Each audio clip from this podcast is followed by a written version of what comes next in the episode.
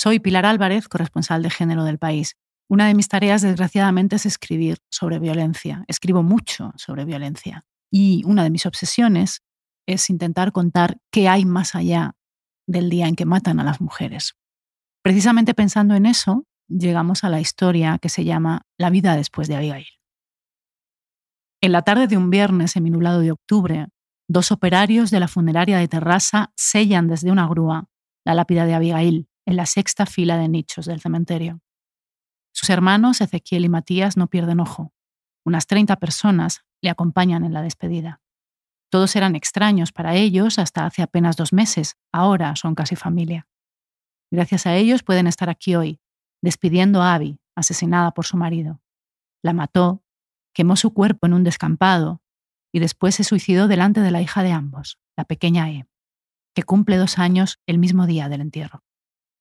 Tío Matu y tío Chiqui, como ella los llama, son sus parientes más cercanos y han venido a buscarla. Los dos jóvenes argentinos, de 28 y 26 años, han recorrido más de 10.000 kilómetros desde Buenos Aires hasta esta ciudad al norte de Barcelona, que albergará para siempre los restos de la hermana muerta. Después de un asesinato machista no suele haber noticias, parece que todo termina.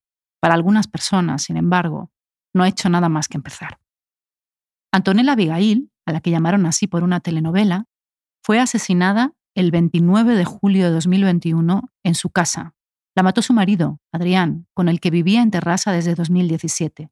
Se mudaron desde Buenos Aires porque él encontró un trabajo como técnico de sistemas. Los dos hermanos le habían escrito aquel mismo día al chat familiar.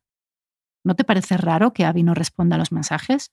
Le preguntó Matías a Ezequiel tras horas de silencio. Durante dos días buscaron pistas por las redes sociales. En las stories de una de las conocidas de Abigail, en Instagram, Ezequiel se topó con la noticia de un macabro hallazgo en un descampado en San Vicens, a 28 kilómetros de Terrassa. En un principio, pasó la noticia de largo. La última vez que los tres hermanos se vieron fue en otro entierro, el entierro de su madre. En diciembre del año 2020, Abigail viajó a Buenos Aires con la pequeña E, que conoció entonces en persona a sus dos tíos, como recuerdan ambos, sentados en la terraza de un hotel de terraza horas antes de enterrar a su hermana. Todo se torció, aseguran, el 25 de marzo, cuando tuvo lugar un accidente con una taza de té. Aquella jornada, mientras los tres hermanos conversaban por videollamada, como acostumbraban a hacer cada semana, el cuñado salió de la cocina y dejó en la mesa una taza de agua caliente para un té. Fue a buscar algo y la nena se volcó el vaso de agua en la cabeza. Empezamos a oír sus llantos, cuenta Matías. Escucharon los insultos de Adrián. Sos una mala madre. No te puedo dejar sola con la nena. Siempre estás con el móvil. La niña sufrió quemaduras de segundo grado en el brazo izquierdo y le tuvieron que hacer un injerto de piel. Pasó tres semanas en el hospital. Abigail contactó entonces con una organización feminista, Punt Lila de Terrassa, y les pidió ayuda después de que su marido intentara echarla de casa. Una de sus integrantes, Mireia, que pide figurar sin apellido, cuenta que fueron hasta cuatro veces a los Mossos entre el 12 y el 21 de abril para denunciar que hubo insultos, violencia económica y hasta una agresión, pero los agentes no la creyeron. Dijeron que eso era una discusión de pareja, que volviera a casa, dice Mireia. Formalizaron entonces la denuncia ante la policía local de Terrassa y hubo una vista, pero el juzgado rechazó poner una orden de alejamiento. Ahora, Abigail está muerta. Un pastor evangélico dirige el sepelio de Abigail. Es la religión que profesa la familia. Una foto en blanco y negro de ella sonriendo preside la sala. Tenía 30 años cuando fue asesinada. Ezequiel se dirige a los asistentes desde el atril. Estamos muy agradecidos con ustedes. Cada uno nos ayudó. Nunca nos dejaron solos. Mireia, la integrante del Punt Lila, se sienta junto a los hermanos y junto a un grupo de feministas de Terrassa. Ella fue la primera persona con la que contactaron tras el asesinato, quien les confirmó lo que había pasado. Ellos aseguran que ninguna institución les llamó oficialmente en esos primeros días para informarles de que su hermana había sido asesinada. El primer pésame oficial, el del ayuntamiento de Terrassa, no les llegó hasta septiembre, más de un mes después.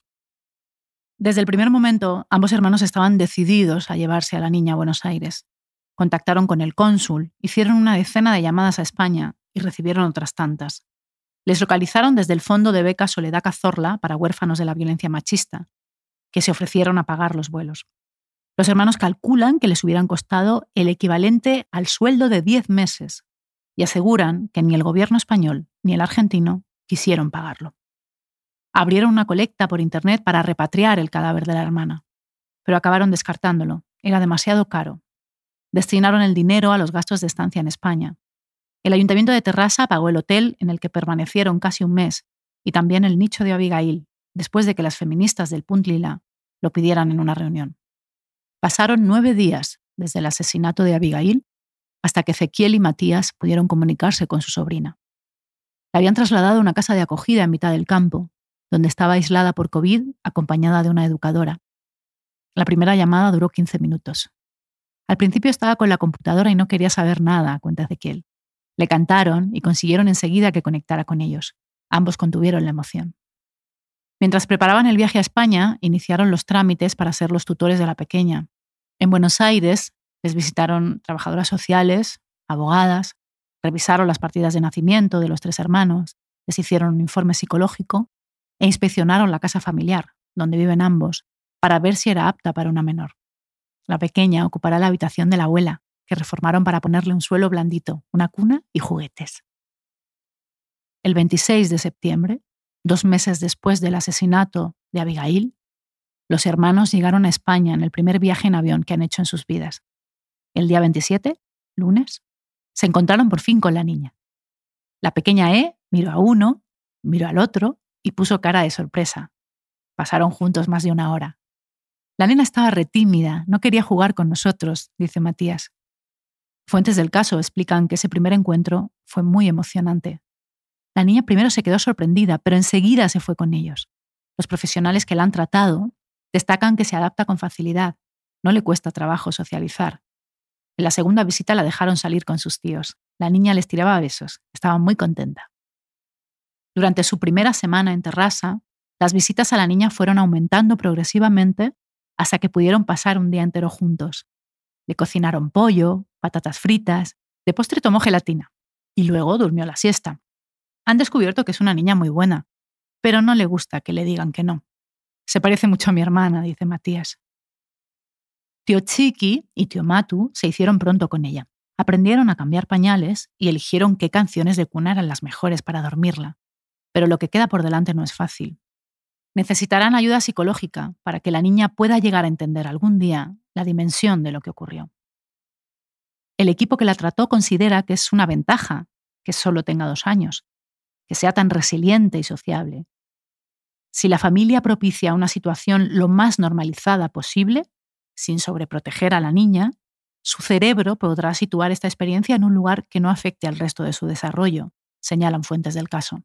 Cuando la menor llegó al centro de acogida ni siquiera balbuceaba.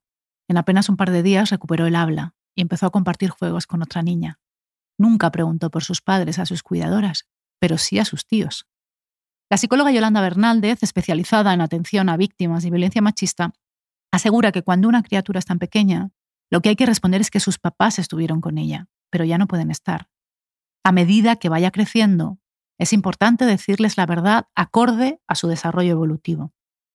No sería saludable para la niña crecer con la idea de que el fallecimiento de sus padres fue equitativo, porque con el tiempo conocerá la verdad.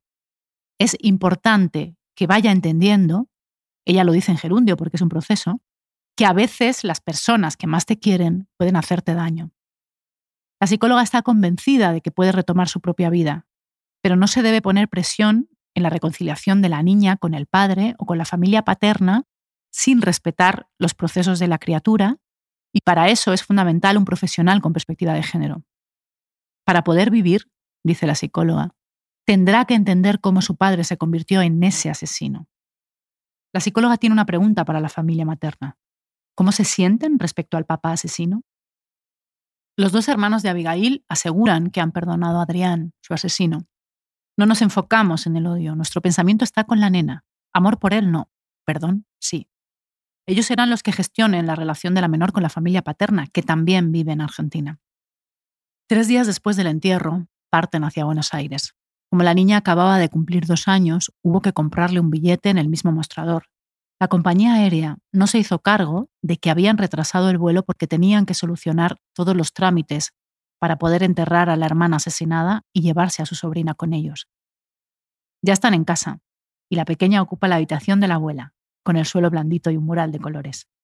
Sabemos que va a estar bien con nosotros, amor no le va a faltar, dice Matías. En el futuro, la ven cantando, tocando algún instrumento, como ellos, y hasta imaginan una respuesta a la gran pregunta. Cuando le pregunten por sus papás, espero que responda, ellos ya no están, pero están mis tíos.